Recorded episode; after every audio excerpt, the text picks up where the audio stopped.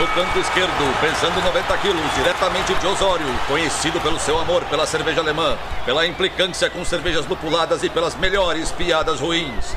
Henrique, sem prestígio, Boaventura. Canto direito, pesando 73 quilos, diretamente de Iraí, o príncipe do azedume, confeiteiro das pastry stouts, senhor das cajuminâncias, Estevão Careca Quitó. Vocês estão prontos? Começa agora o Braçagem Forte!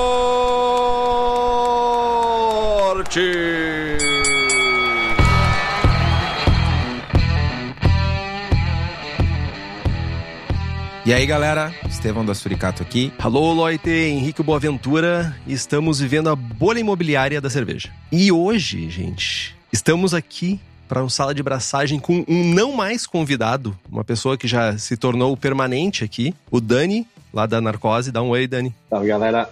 E o nosso convidado, esse sim convidado, estamos com o Andrew Fino Zafalon. Dá um oizinho, Andrew. E aí, galera? Crispy Boy.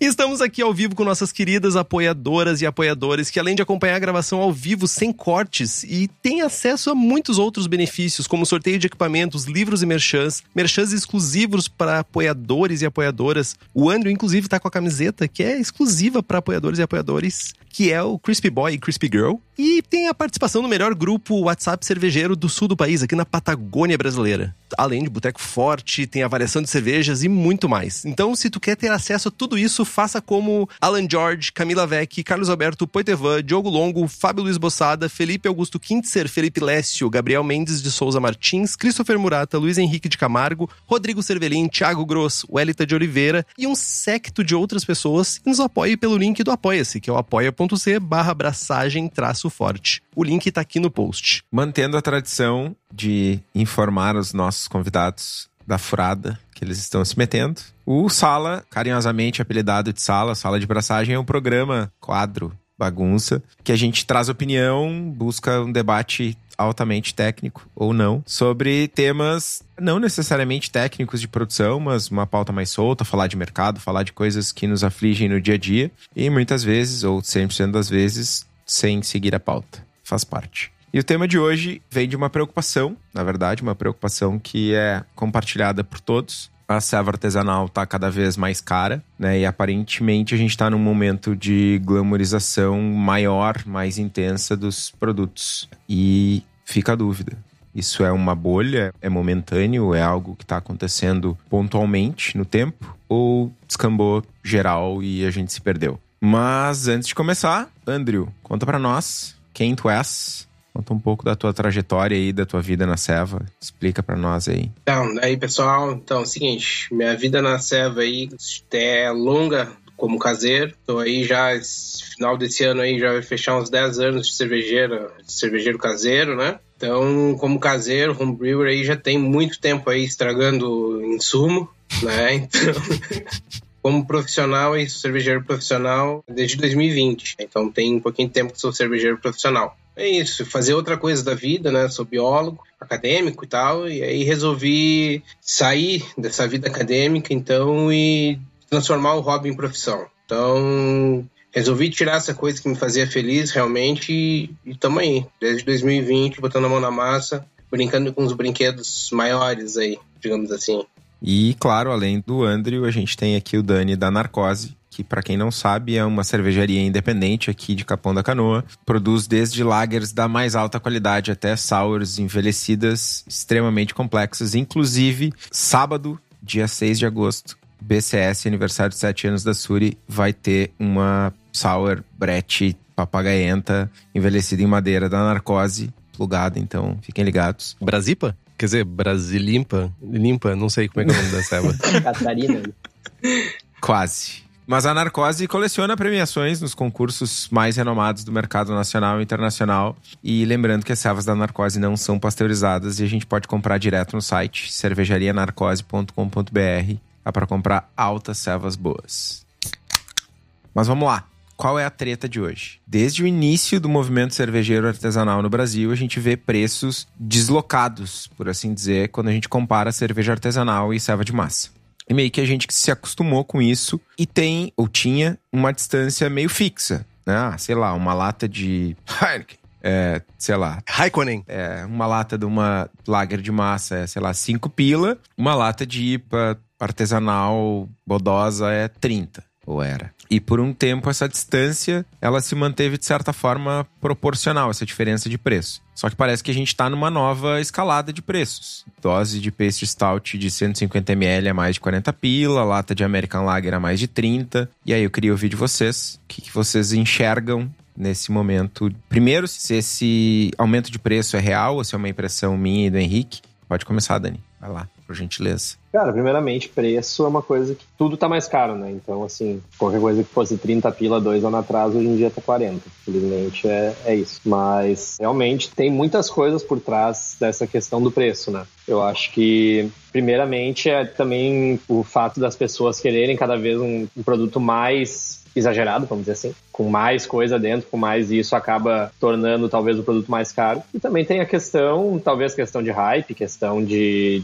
Extremo. de valor agregado que a pessoa coloca na sua marca, né? Tipo, é meio difícil dizer assim, ah, assim, cada um cobra o preço, né, pro seu produto que quiser. Mas, claro, tem coisas que dão uma assustada e tem coisas que a gente sabe que é muito mais marketing do que qualquer outra coisa. Se o público tá pagando também e o cara tá ganhando dinheiro, é, é difícil de eu ir ali e dizer, tipo, não, tá errado, sei lá. Mas é, eu fico assustado quando eu compro cerveja em vários lugares, porque eu vejo os preços. Eu fico apavorado, fico pensando, cara, como é que eu vou, tipo, ir comprar assim, ah, sem pensar, vou só sair comprando, não, não existe, tá ligado? Porque é bem caro. Ah, tem que ter uma carteira infinita, né? E aí o problema só mudando completamente, assim, aí quando tu olha o oposto, então a gente tem esses preços assim super exagerados pra parte de cima, mas a gente também tem uma briga que o nosso chopp de combate é mais barato que o chopp de combate das grandes marcas. Tá ligado? Em vários casos. Então, assim, a gente tá obrigando lá embaixo por uma coisa que a gente deveria estar cobrando mais caro, porque custa mais caro para nós fazer. Ou daí nesse super oposto de coisas que são bem mais caras, que são relativamente super caras para a maioria da população, pelo menos. Meu, eu tenho uma sensação, e eu vou fazer uma comparação bem esdrúxula, mas parece fazer sentido nesse mercado que a gente tá. Eu venho de uma cidade do interior, em determinado momento, nessa cidade do interior, Osório, abraço para Osório que nos escuta aí, na Osório FM, Rádio Osório FM. Teve um momento que teve uma construção que foi feita a duplicação da BR-101. E durante esse processo de duplicação da BR-101, chegou uma construtora com muita grana e começou a comprar casas na cidade para botar as pessoas que estavam trabalhando nessas casas. Só que o que, que aconteceu? Começou a rarear as casas e as pessoas que tinham casas ainda pensaram assim, ó, pô, mas aquela pessoa lá, chegou uma empresa, sei lá, de São Paulo, chegou com grana e disse assim, ah, eu tô pagando 400 mil na tua casa. E é uma casa que valia, sei lá, 150. E começou a aumentar o preço das casas por padrão. Assim, os 400 mil reais era o novo valor de casas em Osório. Qualquer casa custava isso ou para cima. E acabou aumentando constantemente os preços das casas e nunca mais baixou desde que houve esse movimento, essa bolha imobiliária em Osório. Ora, vejam só, uma cidade, sei lá, 40 mil habitantes. Mas na cerveja parece que é a mesma coisa. Ah, minha marca de cerveja faz uma New England IPA, uma Haze IPA, que custa 45 pila lá. Aí eu vou fazer uma Ordinary Beer, eu não vou cobrar. Tipo assim, todo mundo que tá aqui sabe quanto é que custa de insumos uma Ordinary Beer. De insumos, pelo menos. Daí a cervejaria vai lá e diz: Ah, mas eu não vou cobrar mais barato na minha Ordinary Beer. E vai lá e bota pá. 30 conto uma lata de Ordinary Beer. Que a gente sabe que tem bem menos insumos, bem menos lúpulo, bem menos características que justificariam esse preço. Aí parece que tudo subiu junto, sabe? Toda a régua subiu. Não parece isso para vocês, Andrew? Claro, a marca, né, velho? As marcas têm uma política de precificação. Então, algumas empresas têm esse tipo de política de precificação. E é isso que eu vejo hoje em dia. Obviamente, tem a coisa que o Dani sempre fala ali de ter coisas exageradas em experiência, sabor, cervejas exageradas com muito, muito adjunto, tudo. Cara, isso encarece muito a ceva. Mas, por exemplo, meu, uma Ordinary Bitter, velho, 30 conto. Cara, não, né? Sabe? Então, nem toda ceva. Tipo, tem cervejaria que é tem a política de cobrar mais caro. Trabalha com margem maior. Pela marca. Tipo, as minhas cevas são mais caras. Cara, tem lugares que ciganas que trabalham com margem muito diferente, fabricando no mesmo lugar, trabalhando com o mesmo conjunto de insumos, tá ligado? Tipo, isso é política empresarial. As duas cervejarias produzindo no mesmo lugar, com os mesmos insumos, meu, compram na agrária, compram na Hop Company, os insumos vêm do mesmo lugar, produzem rótulo no mesmo lugar, o conjunto de vendem no mesmo lugar. Meu, no final das contas, no final do dia, a cervejaria XPTO e a XPTY, uma lata sai a 35 e a outra lata sai a 47 política de precificação. Então. Desculpa te atalhar aí, Andrew, mas eu já contei essa história aqui, vou só relembrar. Teve uma época que a gente lançou uma milkshake IPA com manga. E eu tava num bar em São Paulo, num Beer for You, não me lembro qual deles. Tava lá tomando uma ceva, escorado na parede de frente para a geladeira. E eu olhei para a geladeira, tinha uma milkshake IPA com manga de outra cervejaria, que era cigana, produzia na mesma fábrica que eu em São Paulo. E a minha lata no PDV tava tipo 35 e aquela lá tava 43 ou algo assim, não me lembro dos valores exatamente, que faz um tempinho. Tirei uma foto, mandei pro dono da cervejaria. E aí, mano, eu sei quanto tu pagou para fazer essa ceva aí. Eu sei quanto de manga foi, eu sei quanto de lúpulo foi, velho.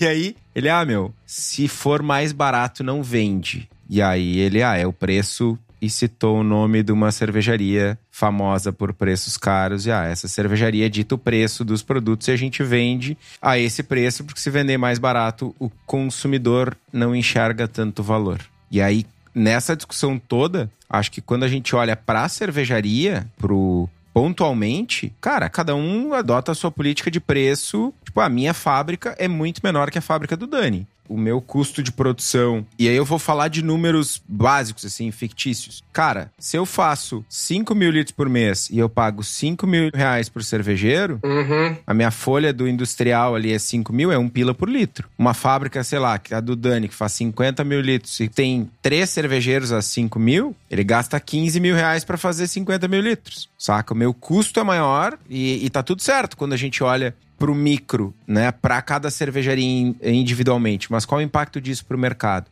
Tem uma entropia aí que, no fim das contas, tá tudo certo. Agora, o que a gente está vendo é um movimento, ou ao menos o meu questionamento é: será que a gente está vendo um movimento uniforme ou padrão no mercado todo, seja no sul, seja no norte, seja nas capitais ou não? Né? Isso está dentro da bolha do high-end, não está dentro da bolha do high-end? Como é que é o demográfico desse movimento? É que eu acho que tem alguns fatores Tipo assim, nós temos que primeiro definir que, em que situação 40 pila um latão, vamos dizer. Porque uma coisa, por exemplo, eu mandar uma cerveja que talvez tenha um preço até justo aqui, até Brasília, tudo certinho, vai ser 40 pila. Não interessa se aqui saiu por 20, tá ligado? Então, assim, tem fatores que, assim, tu tem que entender aonde eu tô tomando e tal também isso, porque tu pode estar tá comparando, às vezes, uma coisa que a cerveja, na verdade, não tem aquele custo, ela tem aquele custo por causa de ST, por causa de transporte, por causa de. Às vezes tem PDV que põe 300% também, mas eu entendo que, no geral, a gente tá falando de, vamos dizer assim, tá tomando. Cara, vamos considerar na cervejaria, tá ligado? O preço que tu paga na cervejaria, eu acho que normalmente vai ser o preço, pelo menos aqui no Brasil, assim, vai ser o, talvez o preço mais próximo, assim, do, do real, né? Porque o cara tá vendendo direto para o consumidor final e, e, não tem o, o frete, vamos dizer assim. Aí nessa situação é muito disso, é de, cara, marcação de mercado, né? Que nem aquilo ali que tu tava falando, tipo, meu, tem gente que não dá valor se o troço for mais barato, tem gente que se a lata custar mais de 40 reais não vai dar menos que 4 no Untapped, porque o cara se nega a aceitar que ele pagou 40 pila num troço que é ruim. Não que uma cerveja abaixo de 4 seja mais vocês entenderam, assim. Então, volta todo aquele nosso papo de antes, de, das pessoas, descobrindo o paladar, e aí, tipo, exagero, e, e marca, e se sentir especial, e tu, né, no momento que tu paga uma coisa cara, velho, galera vai no coco bambu e acha que é uma maravilha, tá ligado? Mas tu tá querendo dizer, Dani, então, que não é pela ceva? É pelo que ela representa daí? Cara, numa grande parte sim, né? Numa grande parte sim, com certeza. Não que é só isso, mas assim, tem muita dessa parte envolvida, tá ligado? Cara, isso aí é básico, né? Tu paga mais caro uma coisa, tu imagina que vai ser melhor. Aí, claro, vai ter pessoas que vão ser mais julgamentais, vamos dizer assim, mas a maioria da galera, principalmente pessoas que tipo, não estão treinadas para, vamos dizer assim, julgar o produto sem essas influências, cara, tu vai ser influenciado, certo? Pela embalagem, pelo preço, pelo tudo, pelo ambiente, pelo que as pessoas estão falando, pelo que tu leu lá no review, sabe? Tem muita coisa, assim. Cara, até pra quem é treinado e a gente ainda é influenciado, né, velho? O cara acha que não, mas tá influenciado por tudo. Certeza. Se deixa levar pelas modas. E eu acho que nesse mercado de nicho que a gente tem, a gente tem várias pequenas modas do marketing que as pessoas que são treinadas também se deixam levar. A gente também sofre com isso. É a biotransformação, é o DDH, é o TDH, é o tiolizado. E a gente vai, a gente vai na onda e isso vai saindo, isso vai voltando na modinha do marketing. E isso é um desse tipo de coisa. Mas isso é uma coisa que me preocupa um pouco. Porque, olha só, tá, juntando um pouquinho do que o Andrew falou antes, que é sobre ah, posicionamento de marca, o Estevão também falou um pouquinho sobre isso. E juntando com essa questão que o Dani trouxe, sabe, de a marca, ela vai ali, vai vender e vai vender para São Paulo, vai vender mais caro. Qual é a minha preocupação nisso? Tudo bem, eu acho que o mercado é livre de certa forma. Tem uma certa liberdade para empresas e cervejarias fazerem o que quiserem. O meu medo é que ao invés de ser 20% para 80%, que é, sei lá, aquele conceito de. Um conceito que eu não sei agora. Tipo, me faltou o nome. Enfim. Pareto. Pode ser. O jovem Pareto determinou que 20% da cerveja tem que ser cerveja hypada e 80% tem que ser uma cerveja que um ser humano que trabalha, se esforça e ganha granas sofridas e suadas consiga pagar. A minha sensação como consumidor é que está acontecendo exatamente o inverso. A gente tem acesso a 20% do mercado que talvez sejam cervejas mais acessíveis e 80% de todo mundo querendo hypar a próxima ondinha, surfar a próxima onda, botar mais uma sigla no seu rótulo e alguma coisa assim. Esse é meu medo e a pauta acabou de ir pro espaço. Cara, deixa eu dar-lhe uma martelada forte aqui, que poderia ser inclusive um argumento pra acabar com o episódio. Fá, fechou? Tô cansado mesmo. O primeiro ponto é o que tu falou. Eu acho que essa proporção de que a gente tem acesso à cerveja, que é muita cerveja hypada, não sei o quê, eu questiono muito fortemente isso, porque eu acho que a gente tá numa bolha, tá ligado? Vai na gôndola do supermercado do Esquilo, tu não vê nenhuma ceva dessas hypada. Tu vai no Clube do Malte, sei lá, Paga nós. Paga nós, Clube do Malte.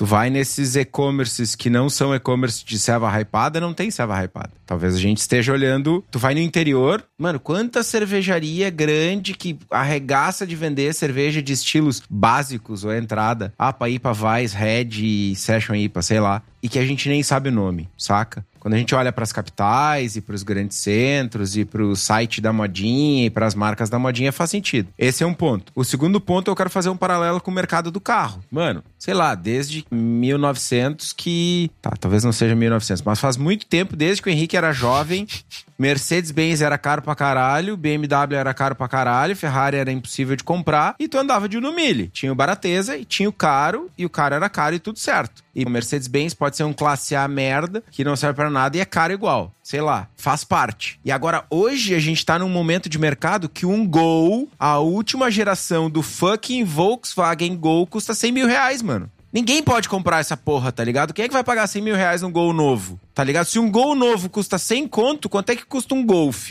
Quanto é que custa uma Tuareg? Tá ligado? O cara que ganha mil pila por mês vai comprar um Gol? Vai comprar o quê, mano? Não vai comprar nada, velho. Vai andar de bumba. E aí é um movimento que a gente não tá vendo os caras no podcast falando que 100 mil reais custa a porra do Gol, tá ligado? Alguém andou pesquisando no autocarros.com. Não, mano, eu tenho esse lado. Magal. Não. Bem magal, assim. Eu venho da indústria automotiva, né, mano? Eu sou engenheiro da indústria automotiva, mano. Entendi. Eu tenho essa veia, ainda pulsa forte. Mas, enfim, saca? Antes de ouvir o Andrew e o Dani, só tenho uma coisa a dizer. Vou usar as palavras de jovem, que eu me esqueci o nome agora, o famoso Garrett Oliver, que eu já errei o nome dele umas 18 mil vezes, dessa vez eu acertei, milagrosamente. O Garret Olivier. Garret Olivier, esse mesmo, jovem Garret Olivier. Botei ele no meio da França, inclusive. Ele disse, cara, é só cerveja, e tu vai mijar.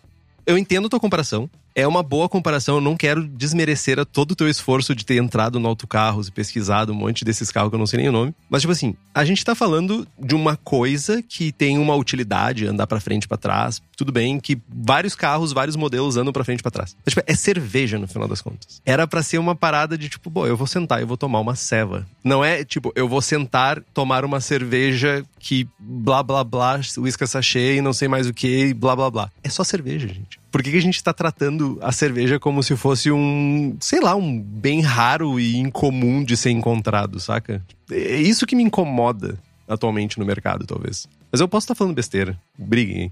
Eu concordo com o Henrique, né? Nessa parte, assim, tipo, mas isso é todo aquele papo que a gente vem tendo, assim, ultimamente, né? Que, que o troço tá virando, até o que eu tinha comentado com vocês, a gente tá, transformou uma bebida que começou por ser uma coisa social, uma coisa que é mais antissocial do que qualquer outra coisa, tá ligado? Tipo assim, é, virou muito mais sobre outras coisas do que sobre o que é pra ser, realmente. E, de novo, aí nessa bolha que o que Kitó comentou, né? Não no geral.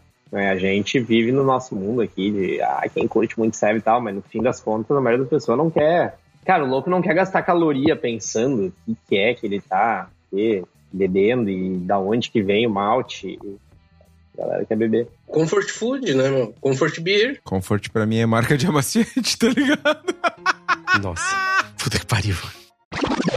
Mas sim, eu acho que tem isso.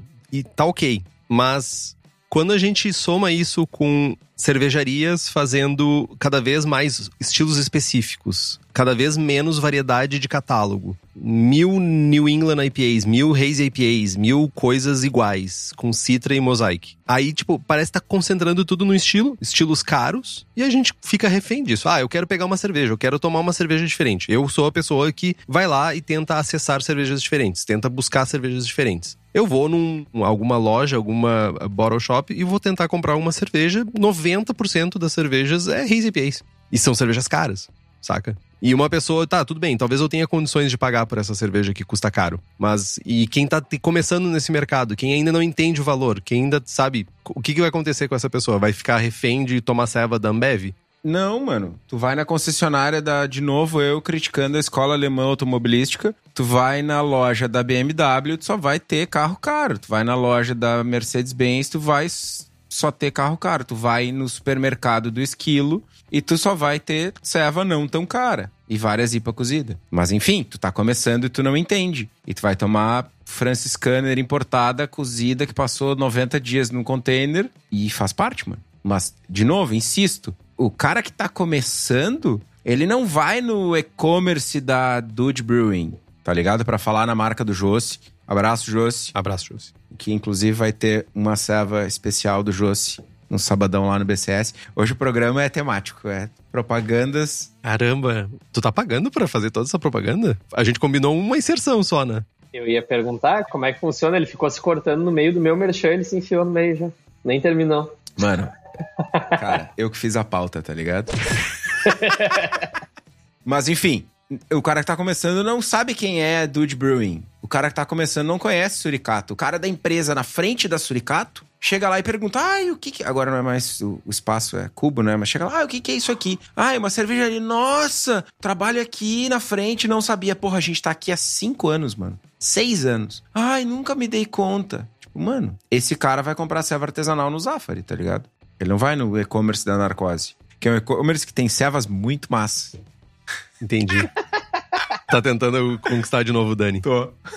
Mas olha só, eu, eu tô tentando fazer o papel do consumidor aqui. E vocês estão nesse papel de magnata do mundo da cerveja. Talvez tu e Dani, tu, Estevão, Dani, sejam exceções. Por quê? Vocês têm um catálogo que tem uma boa variedade de cervejas e, inclusive, uma boa variedade de preços de cerveja. E bons produtos. E bons produtos. É definitivamente bons produtos. Não estamos questionando isso aqui, senão já teria falado para vocês. Aqui não tem papo na língua, não.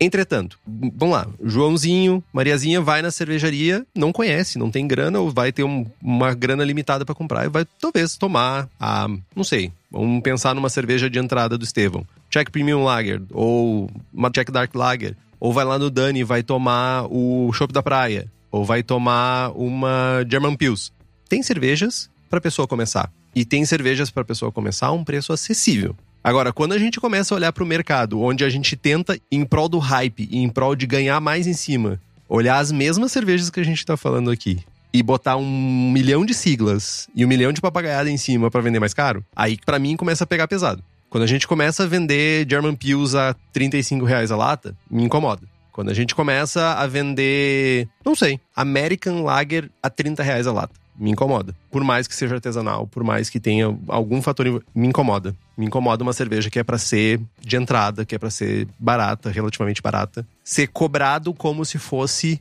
um bem, saca? Tipo, não, ela vai virar urina. Cara, mas uh, uh, sim, eu entendo o teu ponto de vista. Mas independente do estilo, se é uma haze, se é uma American Lager, né? Quando a gente fala, principalmente pegando as servas lupuladas, a gente tem uma vantagem absurda quando a gente usa os lúpulos da Hops Company, porque eles entregam análises dos óleos essenciais, dos tióis, de tudo que tem no lúpulo e a gente tem muito mais informação para desenhar melhor as nossas receitas e aproveitar todo o potencial que os lúpulos oferecem. E lembrando que a Hops é especializada em fornecer lúpulos selecionados, eles vão diretamente nas fazendas, buscam os lúpulos, selecionam os lotes e trazem para cervejarias aqui no Brasil. Eles visitam os produtores, conversam com os caras e trazem tudo isso para nós com a análise Kentucky. Então, se vocês tiverem interesse nos lúpulos da Hops para as cervejarias de vocês, hopscompany.com ou acessar o Instagram deles, Hops Company.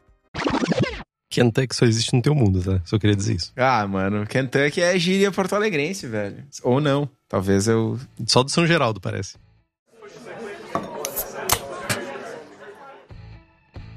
Beleza. Antes de a gente continuar batendo em cima de quem tá cobrando caro por cerveja, né? E falar mal dessa galerinha que. Esses ser humaninhos que fazem cerveja craft. Craft, muito importante essa palavra craft. A gente precisa pontuar um pouco uma coisa que é o contexto histórico da ceva, né? Desde os primórdios, eu diria, da cerveja, desde quando ela era um salário, quando a cerveja era salário de trabalhadores, ela sempre teve um papel muito importante na sociedade, né? Seja como uma bebida que fazia as pessoas esquecerem um pouco a realidade miserável que elas tinham. Seja o momento de encontro das pessoas que moravam em, sei lá, casebres e não tinham sala, e então elas se juntavam nos bares para beber cerveja barata, porque era lugar quente que tinha, que podia beber e não lembrar que morava num cortiço, alguma coisa assim. Seja lá quando era produzido nas cervejarias, ou talvez pelas alewives, ou cervejarias enormes, como na Alemanha, antigamente já tinham cervejarias enormes produzindo, né? Ela sempre foi um produto do povo, né? A cerveja sempre foi uma coisa do povo seja nos beer gardens, seja como na Inglaterra, nos pubs, nas casas públicas, né, que viraram os pubs. E tudo bem, é esperado que em algum momento exista uma ruptura, né? Seja porque agora a gente está na transformação da cerveja, craft, não sei o que mais. Então a gente. Talvez exista esse momento de ruptura. A gente começa a explorar malte, lúpulo, levedura, processo novo. Vai ter um processo de diferenciação, é natural. Mas, tipo assim, a real consequência é a gente chegar nisso de tirar a cerveja do povo e dar a cerveja para uma quantidade menor de pessoas com mais poder aquisitivo, sabe? A gente tá virando vinho, tá virando o mundo do vinho, tá virando o rolê de ah, eu acho que não, porque de novo, assim, é, a gente tá numa bolha e se for ver por questão de volume, tem muito mais gente em volume, tem muito mais cerveja em volume sendo vendida por um preço muito abaixo do que devia estar sendo vendido, talvez, do que cerveja sendo mais cara tá ligado? Tipo assim, se tu vai lá pro interiorzão e vai tomar esse chopp de bailão, velho, os caras vendem a metade do preço do que Brahma. E aí e tem Red, e tem IPA e tem tudo. Só que também é umas, não sei, não vou dizer não, tudo, mas tem umas coisas que não dá pra tomar, tá ligado? Então, assim, a gente tava olhando desse lado, mas tem um outro completamente diferente. Eu acho que o que tá faltando é o equilíbrio, talvez. E, de novo, isso só vai acontecer, cara, tipo assim, ou para tu conseguir preço barato, ou tu tem que ter uma fábrica imensa, ou tu tem que só conseguir vender, tipo, direto pro consumidor final, tá ligado? Esse é o único jeito que tu vai conseguir um preço, tipo, justo. Ah, putz, 15 pila um copo de ceva, tá ligado? No bar ali, legal. Então, assim, eu acho que a maneira mais saudável do mercado evoluir, e isso tanto pra gente conseguir vender mais, é, cara, trabalhar o teu público local. E é aí isso. O que, que tu vai vender primeiro? Vais, Red, tará. E aí depois, talvez, cara, aqui na Narcose a gente vende muito pouco Neipa, tá ligado? É porque é bem mais caro. Tem pouca gente que vem aqui que sabe que é uma Neipa. Na narcose bar ou na narcose como cervejaria? Na narcose em geral, mas na narcose bar principalmente, tá ligado? Tipo assim, pro público daqui, tem uma galera que curte ceva, beleza, eles querem Neipa, mas assim, no geral, a galera já nem pergunta, porque é muito caro, tá ligado? Cara, isso é uma parada interessante. A gente tem dois bares, né? Cara, a goiabinha é a cerveja, historicamente, junto com a Mel Ego e com a Palessauro, são as três cevas que sempre bombaram da Suri. E atualmente a goiabinha é líder de vendas grosseiramente na frente das outras. No mercado paralelo, na Cubo do Mercado Paralelo, que é o nosso bar num lugar mais modinha, digamos assim, não vende. Mano, não vende. Praticamente não vende sour. Para vocês terem uma ideia, lá tem 30 taps. A uh, Helles House é tipo top 6 e a Goiabinha é tipo 25 lugar. 31 e tem 30 taps. Mano, é tipo, não vende, velho. É que a Goiabinha já é um público muito específico, tá ligado? Que nem gozo com caju. Cara, ou o cara vai tomar porque acha que vai ser doce, ah, tem goiaba, e aí já vai dar ruim, Ou o cara vai saber. Daí pra saber, cara, é quantos por cento. E assim, lá no mercado paralelo, tu tem um público que tem grana. Só que, mano, não é todo mundo que entra no mundo da cerveja e quer virar cerveja. Tipo, o meu hobby agora é cervejeiro, eu quero conhecer todos os estilos. Cara, tipo, a galera, tipo assim, Vitib, ah, eu curto a Blue Moon. É isso. E o cara nem precisa saber. Ah, tem tipo a Blue Moon. E não vai passar disso. E tá tudo certo, tá ligado? Não passar disso. Só que a gente tem que daí, nós, como cervejaria, como é que eu faço isso? Como é que eu, tipo, entrego esse produto pro cara do jeito que ele quer, que tipo de produto, como é que eu divulgo isso, como é que eu tenho um preço acessível, né? Porque é, é isso, a gente tá meio que, no, a gente tá tentando vender um produto caro para um público super pequeno, centenas de marcas, tá ligado? É um troço, tipo, que não faz muito sentido. Tá, mas aí tu tocou num ponto importante, deixa eu atalhar aí, Henrique. Parece que tem um, uma divisão aí, uma, para usar um termo bonito aí, uma dicotomia, né? Ou a gente vende o chopão do baile, uma Pilsen Ale com gosto de morte, ou a gente vende a hypada com gosto de sobremesa, né? Cadê o meio do caminho? Cadê a bitter a 15 pilo pint? E essa é a mais difícil de vender, porque essa nós temos que educar o público e ninguém quer fazer isso, tá ligado? A galera só quer vender. Mas teoricamente não seria o mais fácil de educar, cara. É isso que eu fico me perguntando. Porque essa cerveja tá muito mais próxima do que elas estão acostumadas a beber. Sim, é mais fácil de educar com ela, mas ninguém quer fazer esse trabalho de educar o público. A galera acha que é tipo. Eu achava que era assim, ah, vou abrir uma cervejaria, as pessoas vão querer beber minha cerveja diferente. Doce ilusão. Cara, assim, a pessoa vai acordar e vai pensar assim: hum, será que tem cerveja com sabores diferentes? Acho que vou ir precisar e descobrir. Cara, só nós que vamos fazer essas coisas, tá ligado? Mas, tipo assim. Então. tá, mas isso reforça o que eu falei antes. Por mais que a gente esteja numa bolha, o mercado tá focando mais nos 80, nos 20% do que nos 80%. Sim, com certeza. Só que, tipo, de novo, é que todo mundo reclama, mas, tipo, a culpa é de todo mundo. A culpa é do cervejaria que faz a serva, a culpa é do público que pede a serva. Então, assim, é meio que um, um círculo vicioso. Eu entendo, sabe? Mas eu também entendo, pelo menos eu gostaria de acreditar que tem um consumidor no meio do caminho, sabe? Tem o um consumidor que vai no bar do Estevão, lá no Paralelo, vai na Cubo, vai lá na Narcose e vai chegar lá e dizer assim: Meu, me dá Pilsen, me dá cerveja basicona ali. E é a cerveja que eu tomo em casa, mais parecida com a que eu tomo em casa que eu compro no supermercado. E tá ok, não tem problema. Vai ter esse público, assim como tem o público que toma sangue de boi no vinho, não tem problema. E vai ter a galera que chega lá, tipo, a pessoa já chega com uma camiseta polo, blusãozinho por cima, amarradinho aqui assim, e diz assim: ah, eu quero pagar 60 reais uma lata de Ordinary Beer. Mas tem um público que é no meio do caminho mais perto desse público básico, que é o Henrique, que é o, a pessoa que só quer beber, quer tomar coisa diferente, bem feita, boa, bem feita, mas, cara, eu não quero ir à falência. Eu sou uma exceção? Ou existe esse meio do caminho? Existe. Acho que tu é exceção. Existe o meio do caminho, mas tu é uma exceção porque tu é uma pessoa que já deu toda a volta, tá ligado? Tipo, tu já aprendeu a beber, assim. Pro cara que não aprendeu a beber ainda é diferente. Porque ele, em primeiro lugar, ele não tem esse. para julgar, assim, exatamente. Então, eu acho que, cara, é, é uma junção de vários fatores. A primeira coisa é aquilo que eu sempre falo, tipo, que a gente começou a divulgar a cerveja artesanal da maneira errada, que foi sempre do tipo, ah, os melhores insumos, ou puro malte, tem que ser, não, fresca. Porque daí que começa as cagadas, que daí, tipo, o cara vai lá, compra um monte de breja cagada no mercado, acha que ele tá certo, por mais que não seja cara, mas também tá errado. Então, assim, a, as maneiras como a gente vem introduzindo o público ao nosso produto foram erradas de uma maneira falando assim, em geral. Talvez quando começou tava certinho, mas tipo, a gente deu um passo maior que as pernas, porque daí os cervejeiros queriam fazer tudo que estava sendo feito, por exemplo, nos Estados Unidos, que já era um mercado de 30 anos, enquanto o nosso público ainda não estava preparado para isso. Daí a gente foi lá e separou, tipo, a galera que tá muito afim de aprender sobre SEV, daí chega lá, e os outros que a gente não tá ensinando sobre esse meio termo. Mas, de novo, eu acredito que se tu for para alguns lugares, vai ter várias cervejarias fazendo isso. Só que elas não estão dentro desse porque elas não aparecem, porque a gente, para nós, só aparece a galera do mais hypada, mais famosinha, não sei o quê. Então, assim, tem muita coisa, talvez, que a gente não vê também, tá ligado? Nesse sentido, assim, nesse tipo de marca. Sim, eu mega entendo isso. Mas eu, eu também. Teve uma coisa, acho que foi tu que falou, Dani. Sobre a parte do, do beba local, né? Beba próximo, beba da sua cervejaria mais próxima, assim, e beba no bar da cervejaria. Isso parece ser um caminho também, né? Pra gente talvez transformar um pouco esse cenário onde, tá, tudo bem, se tu quiser tomar uma Haze, tu não vai precisar pagar 45 conto. Tu pode ir no bar e tomar uma Haze, sei lá. Eu vou falar um valor e vocês vão me xingar, mas tipo, que seja 25 reais o pint. Impossível hoje. 30 reais o pint.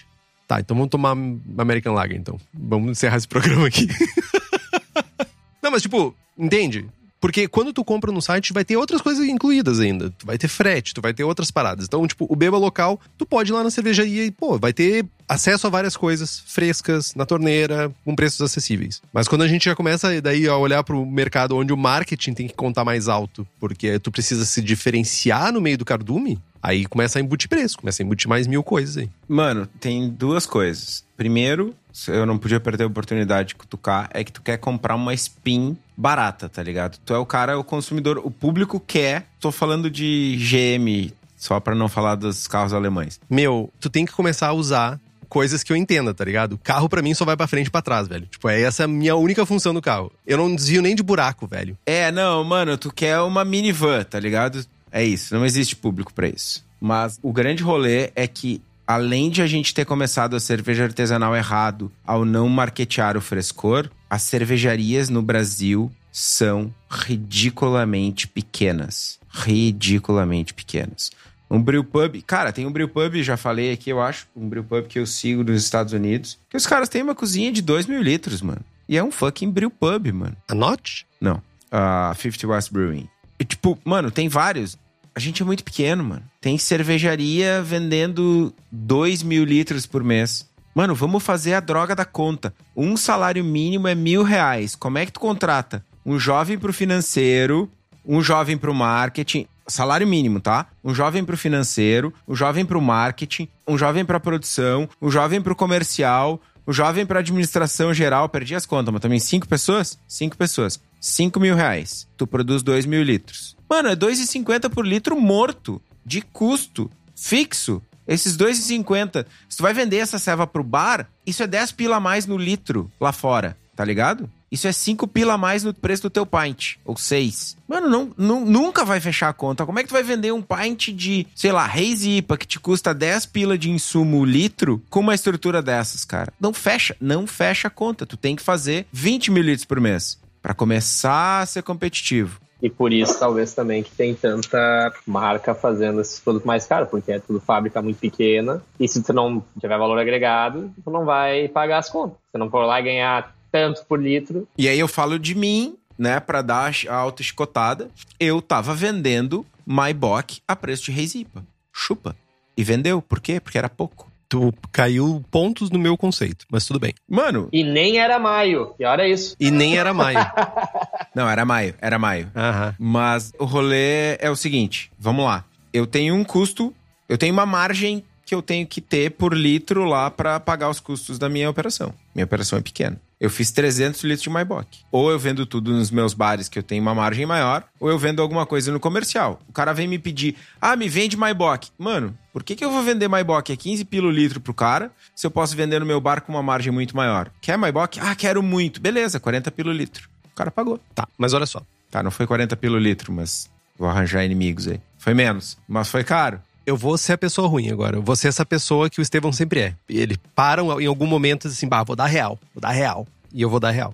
Eu, dentro da bolha, eu ainda sou uma bolha dentro da bolha, porque eu conheço cervejarias, eu tenho amigos que são donos de cervejaria, estão aí fabricando cerveja, biólogo marinho, engenheiro de processo aí. Eu entendo, tá, gente? Mas, honestamente, o público tá cagando pra isso. Na verdade, não, porque o público tá pagando, o público não tá cagando. Quem tá pagando é a minoria da minoria da minoria. Pra cervejaria. Meu, quem tem grana pra pagar 45 reais numa lata. Desculpa, mas quem tem grana pra pagar 45 reais e eu já tive uma discussão durante um churrasco com o Estevão sobre isso. Quem tem grana para pagar 45 reais numa lata de uma Haze IPA que custa, sei lá, e 45 eu tô sendo muito leviano, porque tá muito mais caro. Tava em promoção porque veio a vencer. Quem tem grana para pagar isso é muito minoria, cara. Tudo bem, mano, mas é minoria para quem? Eu tenho uma cervejaria que faz 5 mil litros. Se 100% dos meus clientes pagam o preço que eu cobro, foda-se, saca? Do ponto de vista de mercado, a cervejaria que tá lá número 1, um, número 2 no Antept tá dando sold out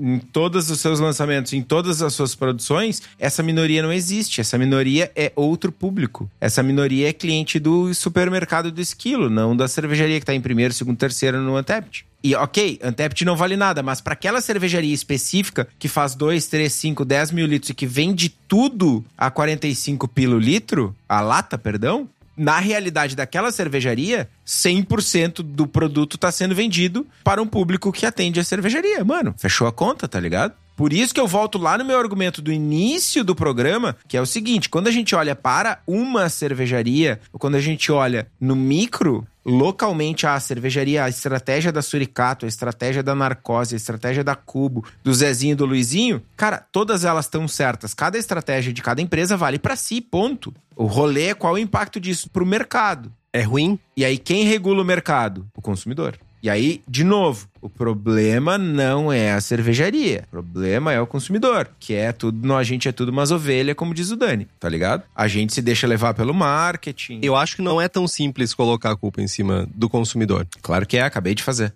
Mas.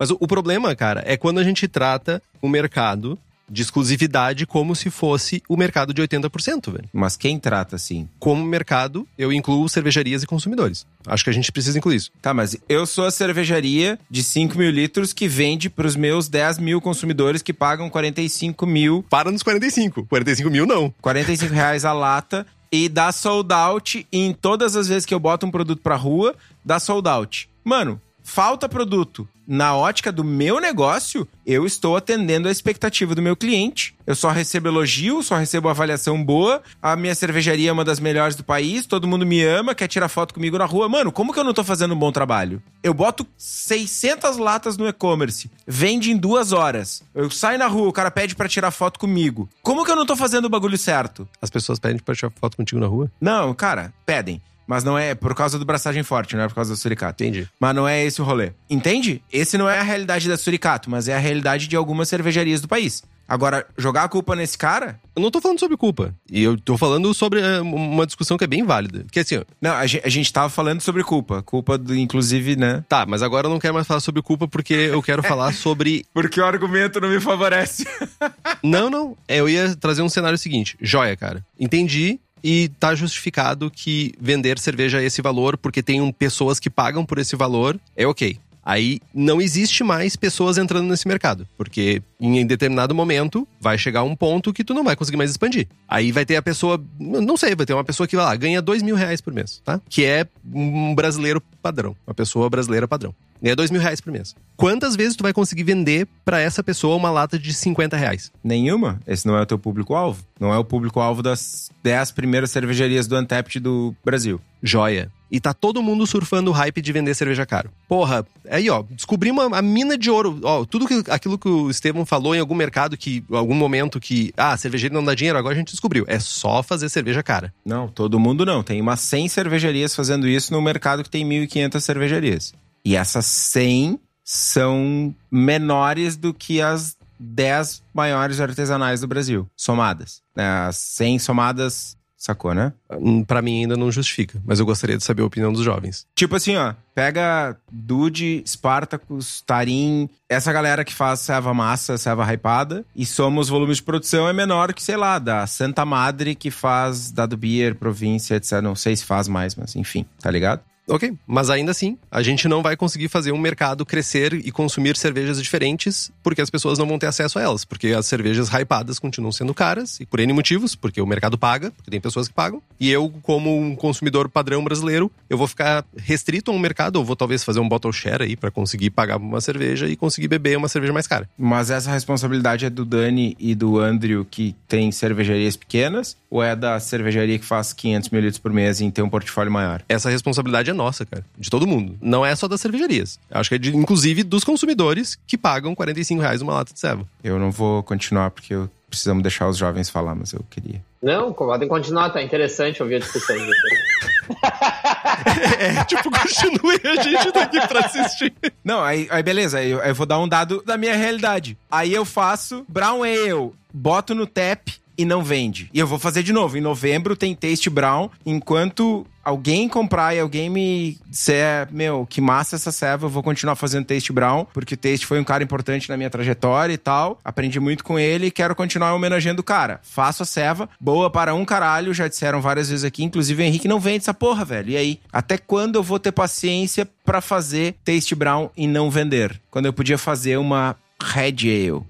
Tá? Ou tu poderia fazer uma cerveja cara e vender ela, fazer uma, um lote restrito e vender ela. Poderia. Joia, mas daí do resto da tua vida tu vai fazer cerveja hypada, tu vai fazer cerveja cara. E vou ganhar dinheiro e vou ser mais feliz. E o foda também desse mercado de nicho no topo também, que mesmo fazendo serva foda, hypada no topo, tem um momento onde elas começam a se carnicerar lá no topo e aí o marketing começa a ser nocivo. E aí, onde chega lá no, no Bottle Shop, tu vê aquele monte de New England lá, tudo igual, e aí, qual que tu vai escolher, sabe? E aí é um marketing meio nocivo, assim, não sei também, velho. Aí começa aquela coisa meio predatória, assim, do marketing, assim. O que, que diferencia tua cerveja da outra? Tudo Citra Mosaic, Citra Mosaic Galaxy, Citra Mosaic Amarillo, sabe? E, tipo, eu não sei, eu escolho a que, a que me chama de menos idiota no rótulo, eu acho. Sei lá, não sei, o marketing que é menos predatório, sabe? Também tem o outro extremo lá em cima, no marketing, menos nocivo.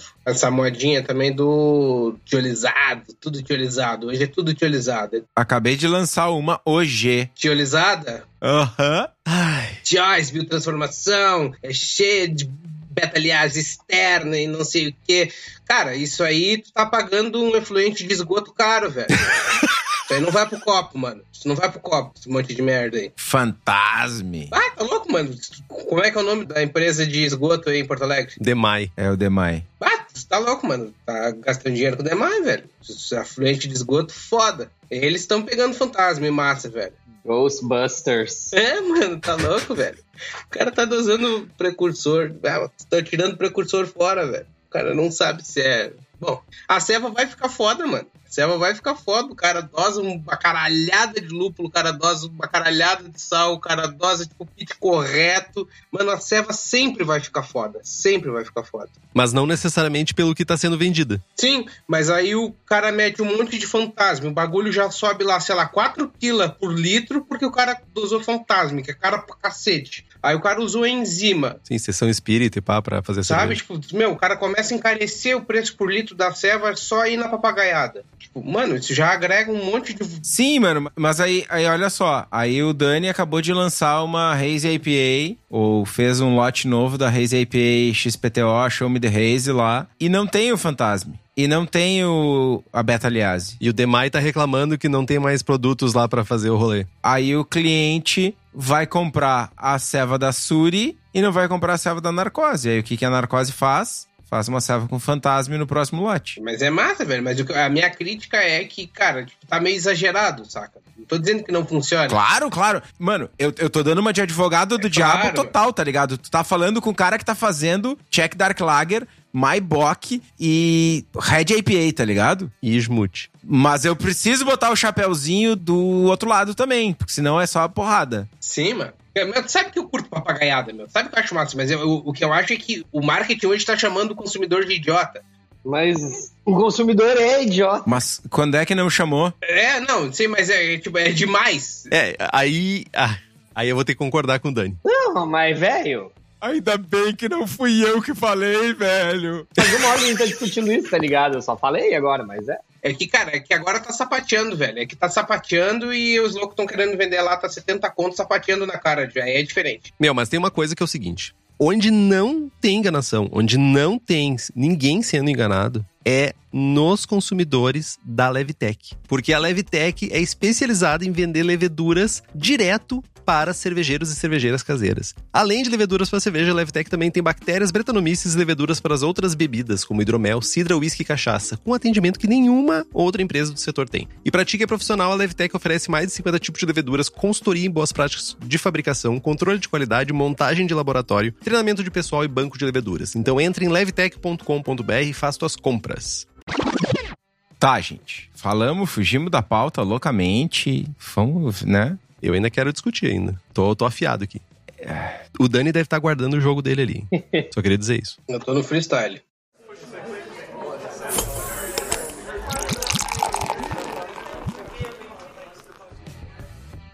Continuando nesse papo de custo e de mercado e tal. Tudo que a gente tá fazendo aqui é, é, cara, é muito fácil. Chegar no Twitter, vou no Twitter xingar muito. Ah, porque tá caro, tá caro sustentar o trago e tal, né? E claramente consumir só novidade comprar uma lata, dividir entre 19 amiguinhos, não é algo que estimula um comportamento bom no mercado. Isso faz girar uma roda, digamos assim, para o lado errado. Se é economia, preguiça, receio, falta de conhecimento, influência, não sei. Mas aí o Patrick, ele tá no chat aqui, já fez alguns comentários, ah, comentando que o mercado não cresce, o último comentário aqui é que um percentual muito pequeno do mercado não compra e as cervejarias não estão fazendo serva para trazer mais pessoas. A gente consegue atrair essas pessoas? No mercado, no mercado brasileiro, onde informação, data cool, total, metade da população vive com menos de mil reais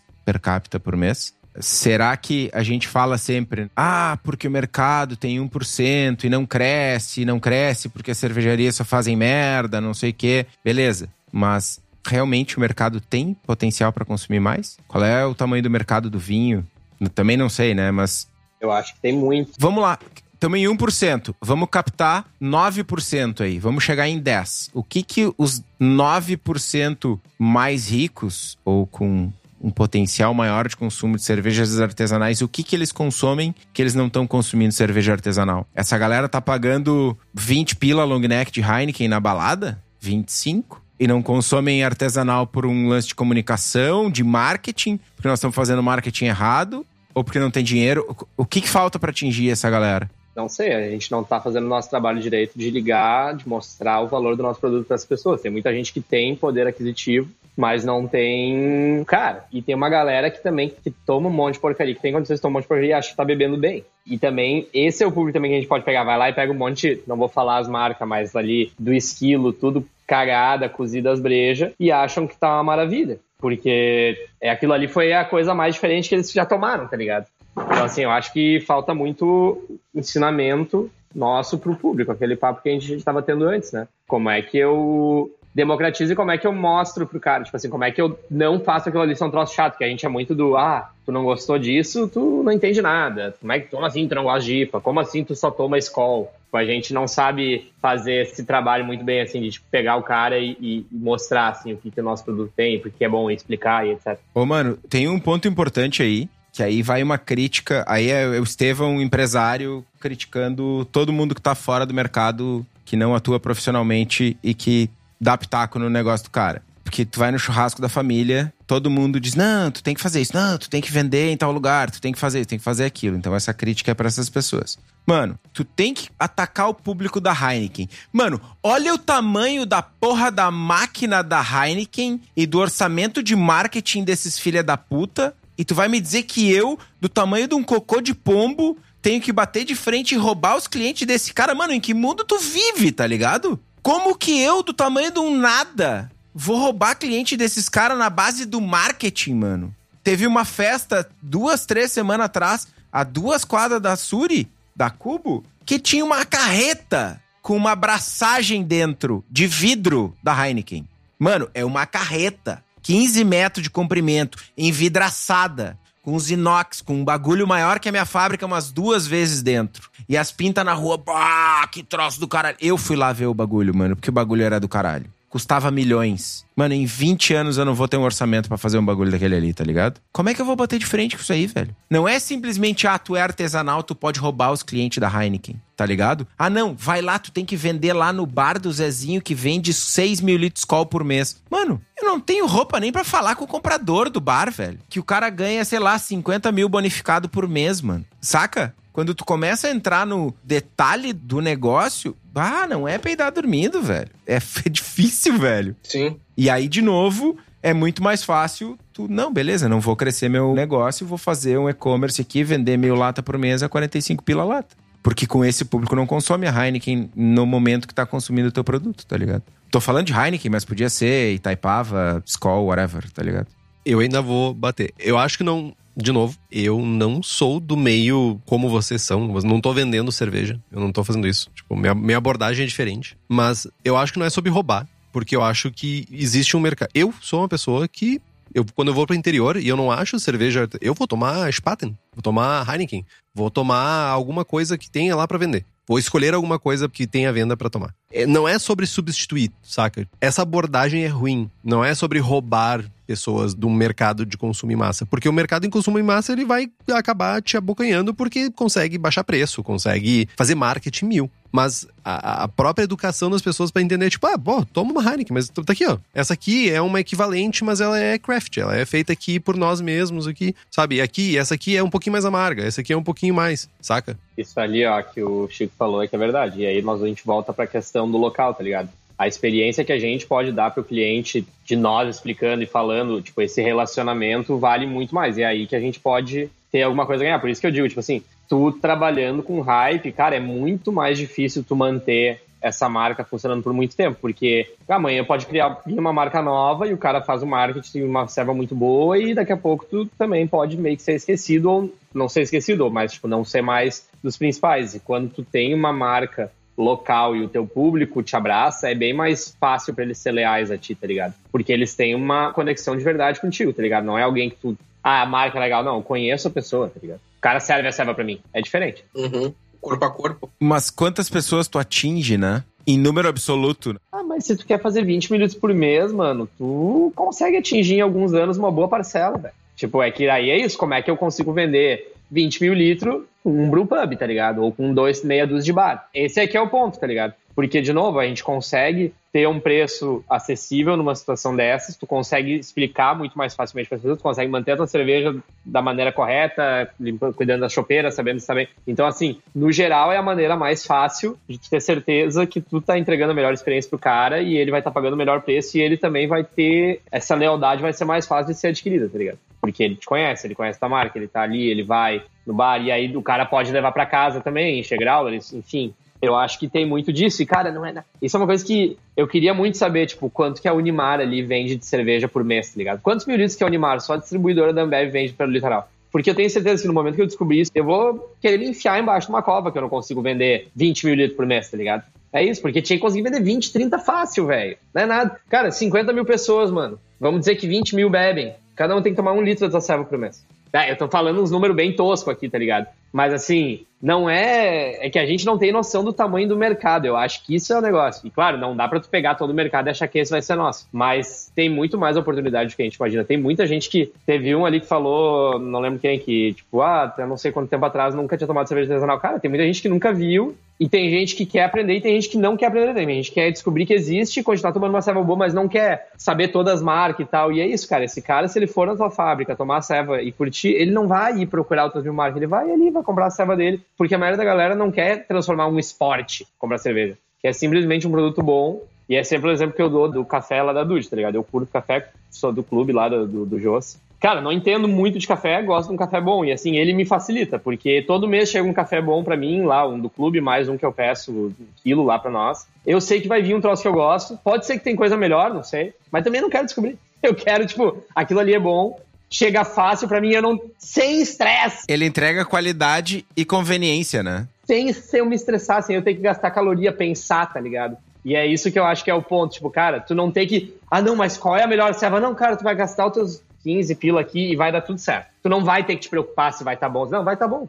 É isso. Tem muita gente que quer isso. Não é todo mundo que quer. Ah, não, ficar escolhendo meia hora. Cara, a maioria das pessoas é aquela é papo da, da, ovelha, tá ligado? A gente não quer, a gente quer uma coisa que é fácil, a gente quer se divertir, a gente não quer se estressar quando a gente tá bebendo. E não é todo mundo que acha legal essa questão de ah, descobrir sabores, descobrir um milhão de. Tem gente que, cara, vai descobrir a bitter, eu gosto de bitter e deu, velho, e não vai nem provar outras coisas. Talvez um dia vai tomar uma porta. Mas esse é um movimento que a gente vê muito mais fora dos grandes centros do que nas capitais, tá ligado? Tu vai no interior do Rio Grande do Sul, no interior de Santa Catarina, no interior do Paraná para ficar na região sul. Aqui tem um monte de cervejaria, maiores, é verdade, fazendo 100, 200, 300 mil litros, fazendo, sei lá, Keush, fazendo Pilsen Ale, fazendo a Redzinha ali, Caramel Red, Brazilian Red, e vendendo conveniência para o consumidor local que está consumindo a cerveja da cidade. Daí a gente volta para aquela questão da localização de ser localizada a cerveja. De, a gente volta para aquela parada da Dorf alemã, da cidadezinha, da vilazinha, do pequeno feudo,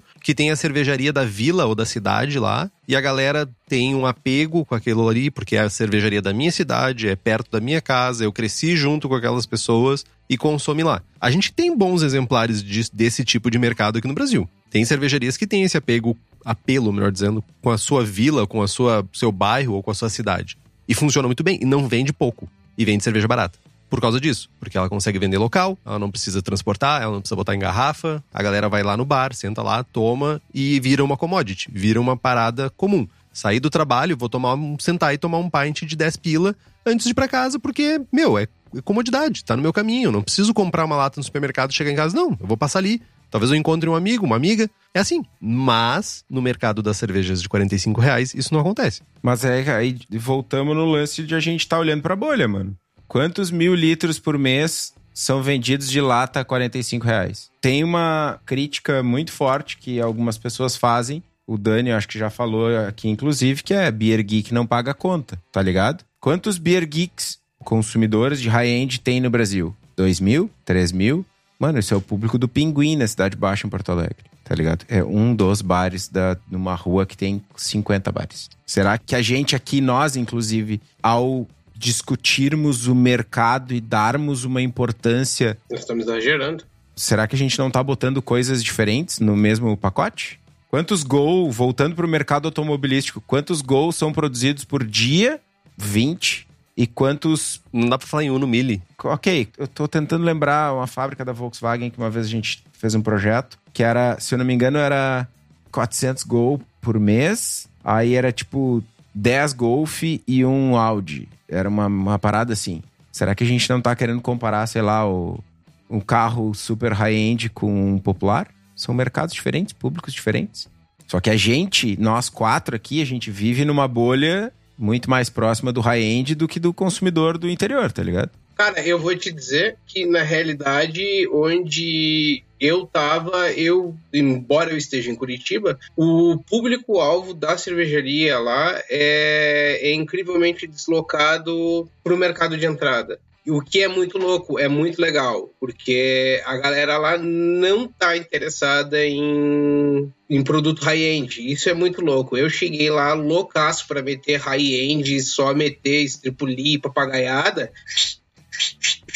aqui nas asinhas. Então, não vende. É muito avançado pra galera aqui, sabe? Tipo, isso que é região metropolitana, tá aqui do ladinho. Meu, assim, ó, 10 quilômetros de distância separam um centro do outro e é aqui em Araucária era é muito louco. O pessoal tá querendo, tipo, serva com alto drinkability, mais de entrada, nada assustador. E um, no outro centro aqui, a galera só quer ir pra loucaça, só quer milkshake, só quer lactose, só quer pastry loucuragem saca? Então, tipo, são dois universos completamente diferentes. Então, tipo, cara, tô a 10 km de, de, distância de dois universos diferentes. Então, eu, tipo, eu consigo ver como consumidor aqui onde eu tô. Eu sou consumidor aqui de um lugar onde é completamente diferente e tava lá como cervejeiro num lugar onde a galera, tipo, fazia um corpo a corpo onde a galera curtia uma coisa mais de entrada, assim. Então era bem surreal, assim. Então eu tava vivendo essa experiência mais, tipo, de pensar em coisas mais, mais de entrada. E, meu, e era o que girava. Mas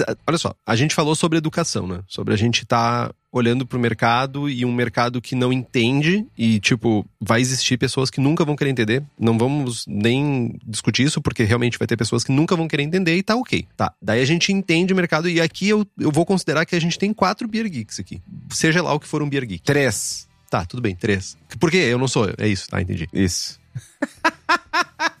tá, somos quatro pessoas que têm um conhecimento, considerando, não querendo uh, soar arrogante, mas que nivelando com a população brasileira, a gente tem mais conhecimento sobre cerveja. As três pessoas aqui, eu já vi Andrew falando o quanto ele é apaixonado por lagers, Crispy Boy total. O Dani tá tomando lager e ele tá quase sempre tomando lager quando a gente quando tá conversando com a gente. E o Estevam não preciso nem falar que ele virou lager boy. Tô tomando Haze IPA. Porque eu sei que é a única coisa que tu tem em casa. e eu não menti. Eu sei disso. Mas essa que é a moral, entende? Olha só, por exclusão, fazendo uma regra de três me leva a entender que quem tá pagando caro por uma serva hypada, muitas vezes não entende o que tá pagando, não entende aquilo ali, não entende a proposta, não entende o porquê que aquele valor. Tá pagando um valor vazio pra um líquido ali que a pessoa não entende muito bem. E tem uma galera querendo consumir cervejas bem feitas que sabe que o valor é um valor mais baixo. Porque são cervejas que são de entrada, são cervejas que não têm uma carga enorme de lúpulo, uma carga enorme de ingredientes. É malte, uma levedura basicona, é meia dúzia de pellet de Mittelfru e tá feito o rolê, entendeu? O silêncio de vocês é ensurdecedor. Só queria dizer isso. É, isso é um, é um podcast, a gente não pode ficar quieto, né? Isso volta para aquele assunto que a gente teve no, no, na última vez que a gente conversou. Eu acho que, tipo, isso é uma questão da evolução do paladar das pessoas também. O que que leva uma pessoa a achar algo sensacional? Se tu não tá desenvolvendo, não tem o teu paladar já mais ou menos desenvolvido, tu nunca vai dar valor pra caralho pra uma coisa equilibrada. Pode ser cerveja, vinho ou um prato de comida. Por que que Angélica Zapata a galera acha foda pra caralho? Uhum. Porque é desequilibrado pra, pra porra. Pura madeira. 400 conto a garrafa, mas todo mundo acha ótimo. Não é vinho muito bom, me desculpe. Pode falar aí, vamos tirar a pedra, mas não é. Vinho desequilibrado. E é a mesma coisa com um latão de ceva. E aí, de novo, aí dentro dessas coisas tu vai ter coisas bem feitas e coisas não tão bem feitas, mas a maioria delas vai ser exagerada para um lado, porque é isso que as pessoas querem. As pessoas querem esse soco de informação, porque normalmente esse público precisa disso para sentir o negócio. E no momento que tu já começa a estar tá um pouco mais envolvido, tu começa a achar essas coisas exageradas, começa a gostar de coisa equilibrada, e aí começa a voltar pro círculo. Talvez, se todo mundo fizer coisa bem feita, tu não precisa dar toda a volta, tu vai começar a beber coisa boa e tu vai meio que parar ali, mas, cara, é um- também é um processo natural. Assim como quando a gente cozinha, a gente começa a aprender a cozinhar, a gente começa. Daqui a pouco a gente acha um tempero que a gente acha muito bom, a gente vai lá e taca ali pau, porque aquilo ali é muito bom. Sim. Porque tu tá sentindo aquilo e tá achando massa, mas daqui a pouco tu, ah, na real tem demais isso aqui. Tô sentindo só isso, não sinto mais gosto dessas coisas. Aí tu. Então, assim, é muito desenvolvimento do paladar também. Tem um monte de coisa envolvida nisso, tá ligado? Além somente da parte do preço ou da parte de outras coisas. Assim como eu acho maravilhoso revisitar todas as cervejas que tu penalizou algum dia na tua vida e, sabe? Por exemplo, lagers no passado, lagers, ah, assim como tu falou, experiências que tu achou, ah, quem é que vai dar, sei lá, 4.50, 4.75 para uma lager equilibrada, sei lá, para uma American Lager? Ninguém vai dar, porque é uma cerveja que não vai te oferecer uma experiência, tipo, ah, sabe, tipo, estarrecedora. Mas, cara, sabe, tipo, meu, a cerveja ultra crispy, tipo, carbonatação altíssima, cerveja, tipo, ultra refrescante, sabe? Às vezes é, é o tudo que tu precisava num dia, o cara toma aquela cerveja, que cerveja, porra, puta bem feita, sabe? Tipo, cara, meu, isso é 4,50. Meu, que cerveja foda, sabe? Não tem um defeito, cerveja, tipo, porra, um floralzinho, meu, ela te entrega tudo que, tipo, tudo que precisava te entregar. Floralzinho. E eu sou sempre da opinião que coisa boa, tu repete. Coisa interessante, tu prova. Se é bom, tu vai comprar mais, tu vai beber várias. Se não, é interessante, é legal. Mas bom, cara, bom. Como é que é a comida que tu, puta, que vontade de comer aquele troço? Isso é bom. Pra lembrar e, cara, e quero e vou. Agora, ah, tomei um golinho aqui, puta, que troço foda. Tomei mais. Tu tomou dois, três copos? Não, então é interessante. Mas bom, bom é coisa que vai a volume. Não que o que não dá volume não é bom, mas assim, é diferente, tá ligado? Uma coisa é uma coisa que é massa pela intensidade, pela experiência naquele momento. Outra coisa é um negócio que, tipo, despretensiosamente é muito bom. Sem tu pensar, é bom. E tu quer mais daquilo, tá ligado? Cara, eu discordo um pouquinho, Uhum. Dani. Eu vou tomar 7 litros de, sei lá, Nescau. Não, Nescau é um exemplo ruim. Mas enfim. Ah, tu tá com uns péssimos exemplos hoje, velho. É, tô.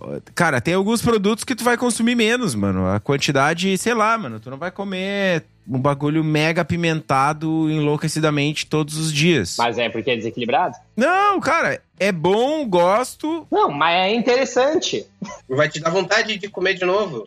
É, enfim. Uma coisa que o Patrick falou aqui. Ah, se pegar duas IPAs, uma normal e uma estupidamente sinistra, sem saber o, o preço, o cara quer a primeira, né? Ele fala, ah, eu posso não pagar por camarão, mas quero comer camarão. Mas aí é que tá. Tu, Patrick, tu dá valor pro camarão. O cara que chega no meu bar e diz, nossa, olha só, tem 30 torneiras, que legal, que divertido. Quero uma Pilsen. Esse cara não enxerga valor na IPA estupidamente sinistra. Seja porque ele não tem conhecimento, seja porque ele não tem dinheiro, seja porque ele não tá na vibe, seja por qualquer coisa, mas ele não enxerga valor, porque ele quer a Pilsen. Ele pede a Pilsen. Então, onde a gente coloca o nosso valor? Ele não tá errado. Ele me frustra, mas ele não tá errado. Onde tá o valor que a gente coloca? Mano, eu quero comer. Eu gosto mais de chocolate quente do que. Eu vou voltar no Nescau. Eu gosto mais de chocolate quente do que Nescau. Eu tomo mais Nescau que chocolate quente. E aí? Eu gosto mais de Imperial Stout do que American Lager. Eu tomo mais American Lager do que Imperial Stout. Tem várias dimensões da qualidade, tá ligado? Aí não é assim preto no branco, mas o que eu quis dizer não é um fato do tipo, ah, o cara toma 5 litros de German Pils, quer dizer que é melhor do que uma Imperial Stout que ele toma um litro. Não, mas o que eu quis dizer é um negócio que tu consegue beber. que tu quer beber de novo. E não uma coisa que tu simplesmente quer provar. E foi massa, e tu provou e deu. A minha opinião é que uma coisa que tu quer repetir, visto. provavelmente foi uma experiência melhor do que uma coisa que tu tá visto. Tá checado, tá, tá dei a nota. Mas não, na- não, tipo, ah não, 230ml é melhor do que 200. Não, não assim. Beleza, beleza. É tipo o rolê do camarão, velho. Se tu gosta de camarão, Quem não gosta de camarão? tem gente que não pode comer camarão. Mas se tu gosta de camarão, tu vai lá num restaurante específico. Não, tá- do que não pode é um rolê. Quem não gosta? Ah, não, não, não vamos entrar nos rolês do gostar ou não gostar, que isso é particular. e- Não, não, mas assim, ó. Vai, a pessoa vai lá comer camarão. E a pessoa vai lá num restaurante super chique que serve, sabe, aquele risquinho de camarão e tu vai lá e prova assim, e diz assim, poxa, que delícia isso aqui. Aí tu vai lá e aquele mesmo camarão tu tem acesso em outro lugar, tipo uma tonelada de camarão que tu esfrega na cara, sabe? Tu sai, tipo, loucaço de tanto comer camarão. Eu acho que é isso que o Dani tava falando, sabe? Tipo, é. Ah, mano, tipo, essas comidas, essas comidas diferentes, comidas de outras regiões, assim, tem muito tempero diferente, cara, às vezes tem gente que não curte, mano. Sei lá, comida tailandesa, às vezes é muito carregada em, em tempero, tem gente que não curte, sabe? Tipo, ah, é interessante, legal, mas tipo, tá visto, saca? Tipo, é interessante. Mas essa é a magia de fazer. Por isso que eu gosto de ser cervejeiro caseiro. Eu gosto de fazer isso, porque essa é a magia que tem de fazer cerveja em casa. A gente faz a cerveja que é mais adequada pra gente beber. E onde tu encontra todos os equipamentos necessários pra fazer cerveja? Na tua casa. Na cerveja da casa. O Daniel fabrica equipamentos voltados para cervejeiro caseiro, então fica ligado lá no Instagram da Cerveja da Casa, que estão sempre lançando novidades para facilitar a nossa vida. E para quem é da região metropolitana de Porto Alegre, tu pode dar um pulo no espaço da Cerveja da Casa, na rua Paracatu 220, no bairro Igara, em Canoas, Rio Grande do Sul. E se tu não for dessa região aqui, tu pode ir direto no site que é o cervejadacasa.com. Lembrando que a gente tem receitas do Braçagem Forte: American IPA, Double IPA, Hazy IPA, American Porter, Goza Ordinary Beer e Rauch Beer. E se utilizar o código Braçagem Forte, tudo em minúsculo, tudo junto, tu tem 5% de desconto e mais 5% de desconto à vista. Então entra no site aqui no o link vai estar aqui no post e faz as tuas compras. Tu me deixa a receita de Rausch Beer por último, Henrique. Fala Haze IPA primeiro e Rausch Beer por último, cara. Porque é melhor, o melhor vem por último. Bah, isso é uma discussão dramática aqui em casa. Olha só, a cereja do bolo não é a última coisa que tu coloca no bolo e a gente diz, ah, isso aqui é a cereja do bolo. Mas é a primeira que tu come. Ou que toca fora, né? Tem gente que nem come. É, velho, tem isso. Isso aí dá um sala de braçagem. Aquela cereja feita de gelatina. É de chuchu. Chuchu com. Chuchu colorido. Chuchu com têmpera. Cara, eu não sabia disso, velho. Que bizarro, mano. Quando me falaram eu fiquei apavorado. Diz que é real. É real isso, mano? Sim, é chuchu com têmpera, com mercúrio, sei lá. Não pode ser. Iodo. O Mercúrio, velho, tá louco? Mercúrio é chuchu, iodo e açúcar. Daí vira uma cereja caramelizada lá, sei lá, cristalizada. Enfim, Não pode ser real. Alô, Goiás. exatamente. Aí é corote. Alô, Goiás. Não entendi também. Eu acho que essa latinha de Schwarzbier, na verdade, era Release the Kraken. Já estamos na Baltic Porter. né? Ah, então olha aí. Ah, tá explicado. Mas, cara, nesse mercado de produção de cerveja, esse mercado que a gente ou é consumidor ou é a outra ponta que tá produzindo, ou qualquer coisa no meio, né? É um mercado fluido, ele é um mercado que as coisas mudam. Aí o Dani falou, né? Ah, em algum momento, acho que ele falou hoje no grupo de apoiadores e apoiadoras, que ele falou: ah, daqui a três meses ninguém mais vai estar falando de milkshake IPA e vai ter um novo hypezinho, sei lá, Catarina Sour, não sei, enfim. E vai ser assim e o, o mercado é, vai se adaptando, vai se moldando, né? Eu acho que a gente vai ter que esperar para ver se vai ter uma consolidação, de certa forma, desses preços mais exorbitantes por cervejas coelhinhos voadores aqui, especiais. A gente vai ter que ver, porque a gente ainda não sabe se isso vai realmente acontecer, né? Acho que é, é- é meio sobre esperar, né? Porque a gente tá aqui tentando fazer um exercício de entender o mercado, entender por que, que a gente tá indo para esse lado, mas se ele vai realmente continuar nesse ritmo e para essa direção, é só acompanhar. A gente não tem muito que a gente possa fazer, né? Cara, eu acho que tem. Acho que, por mais que eu possa ter, ao longo do programa, parecido um defensor ávido de cobrar caro, eu me sinto seguro e convicto o suficiente para dizer aqui que eu tô fazendo minha parte, tá ligado? Tô fazendo Brown Ale, tô fazendo Hellesbock, Czech Dark Lager, vou fazer agora, daqui uns dias, Alt Beer, Kelch. Os preços que a gente pratica nos bares, que são os preços direto ao consumidor, não são preços exorbitantes. Há três, hoje com a fábrica. Felizmente, a gente. Foi engraçado isso. A gente buscou umas tabelas de 2019. Hoje a goiabinha, o litro da goiabinha é 15% mais barato do que era em 2019. Só para ficar no exemplo de um produto. Então a gente está diminuindo o preço do produto, conforme né, a gente consegue reduzir custo, a gente está repassando essa redução, apesar dos aumentos grosseiros de tudo, de CO2, de insumo, de mão de obra, de vida. Estamos fazendo estilo diferente, estamos ampliando o portfólio. Eu estou fazendo minha parte. Eu deito a cabeça no travesseiro e apesar da fanfarra aqui no programa, apesar de reclamar da Heineken e que, né, a minha parte eu estou fazendo. Eu acho que faz parte da gente, inclusive como consumidor, consumir outros produtos. Mano, vocês estão vendo a Narcose lançando Baltic Porter? Mano, quem é que faz Baltic Porter? Até teve uma faminha aí nos últimos anos, mas sei lá, Check Dark a Narcose tem, Keush a Narcose tem, enfim, N outros produtos. Be belgas a Narcose tem várias, tá ligado? Só para ficar em alguns produtos. Mano, nós como consumidores, a gente tem que, ok, não vou comprar uma Reis APA, vou comprar um produto de um estilo diferente. Vou comprar um American Brown Ale, saca? Vou estimular a cervejaria que tá tentando fazer um negócio, um produto diferente. Vou. Não, beleza, faz que eu compro. Agora, quando eu faço Brown Ale, eu boto no tap e ninguém toma, a mensagem que eu recebo do mercado é: não quero este produto. Quero a Reis APA. Eu vou fazer outra Reis APA. Não é uma questão de botar a culpa no mercado, mas é, é uma relação de duas vias, tá ligado? Então a gente tem que fazer a nossa parte em todos os aspectos.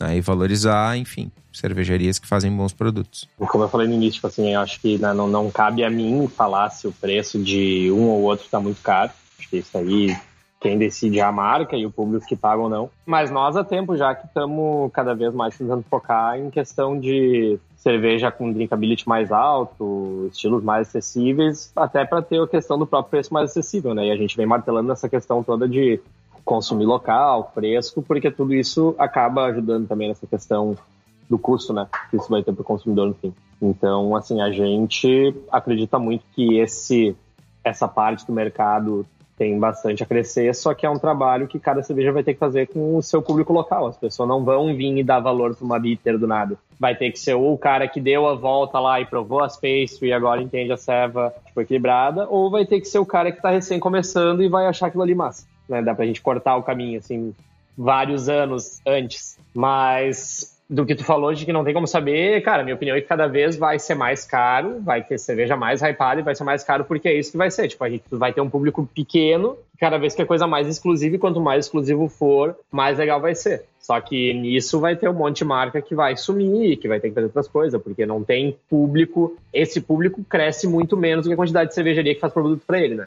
Então, uma hora meio que, tipo, vai chegar a conta e a galera vai. E aí eu acho que talvez vai ficar alguns players que estão nisso. Vai vir alguns novos, realmente não sei, mas o que é 45 hoje vai ser 60 daqui a um ano e meio, pode ter certeza. Isso aí. A gente falando da ponta lá do, do Beer Geek de nicho, lá eu acho que Beer Geek não paga a conta. Eu acho que vale a pena reforçar. E reforçando esse, esse aspecto que o esquema é o corpo a corpo e reforçar o esquema do beba local. Né? Então eu acho que o futuro hoje é, é reforçar essa ideia e o Brewpub é um caminho. Então, o mercado hoje, é, a gente tem esse fenômeno, o pessoal tem, tem quebrado essa, esse paradigma do consumir muito essas coisas exageradas e tem retornado. Então o pessoal tem já, já criou, já teve uma educação cervejeira, então tem saído do nicho, a maior parte do consumidor já artesanal, sei lá, avançado, já tem entendido o que consumir, né? Então ele já tem entendido que, opa, peraí, o que, que eu tenho consumido? Já tem entendido melhor o que consome e já tem procurado coisas melhores. Então ele já passa a procurar coisas melhores. Então eu acho que ele já entende o que consome. Então eu acho que ele já não necessariamente é enganado ou é ou consome já necessariamente só esses produtos de, de ponta. Ele procura coisas mais comfort, né? Comfort beers. Então ele já procura consumir local, ele procura consumir cervejas que agradam ele. Então ele já está apto a consumir, por exemplo, cervejas tipo lagers melhores, cervejas com maior drinkability melhor. Ele já está apto a, sei lá, escolher cervejas melhores, né? Então Acho que ele já consegue escolher no mercado local, ele já sabe onde procurar, ele já consegue procurar um brew pub perto de casa, ele já foge do supermercado, ele já sabe onde procurar. Então, eu acho que esse é o caminho. Eu não tenho cervejaria. Eu sou a minoria nesse secto de pessoas aqui. Mas eu tenho um pedido. Façam cervejas baratas, boas. E eu acho que naturalmente as pessoas vão querer consumir cervejas diferentes por essa entrada, porque estão consumindo cervejas bem feitas de entrada, ordinary beers, Weizenbiers, vão consumir Witbiers bem feitas e a galera vai querer provar naturalmente outras cervejas. Mas eu acho que tem também mercado para os 45 reais ou 50 reais uma lata. Mas ele precisa ser fortemente apoiado por um mercado de 10 reais a lata, 15 reais a lata. Não adianta a gente olhar só para um mercado de 45 e esquecer que tem 98% do mercado que não está olhando para isso. E se a gente quer crescer como mercado cervejeiro, que é legal para todo mundo, ter mais cervejaria, ter mais possibilidade, vendendo mais volume, vai passar por isso, eu acho também.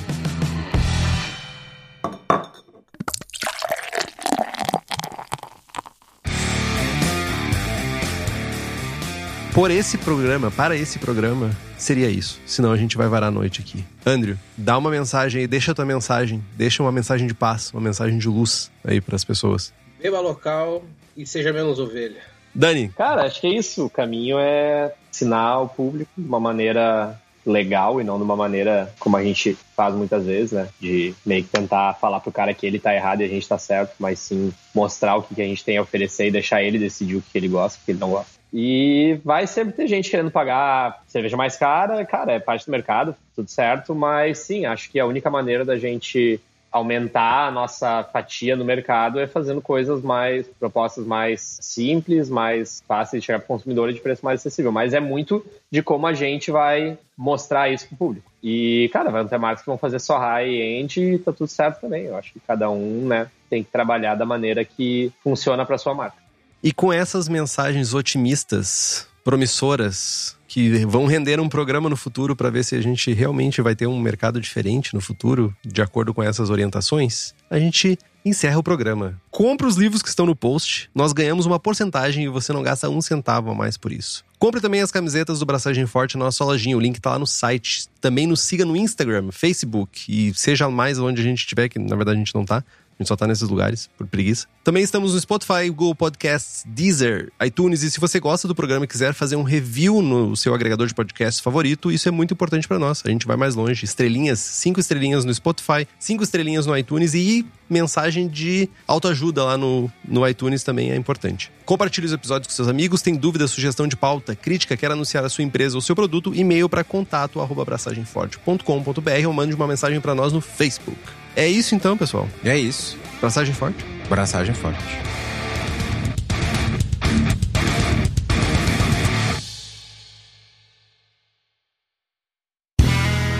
Este podcast foi editado por Play Áudios.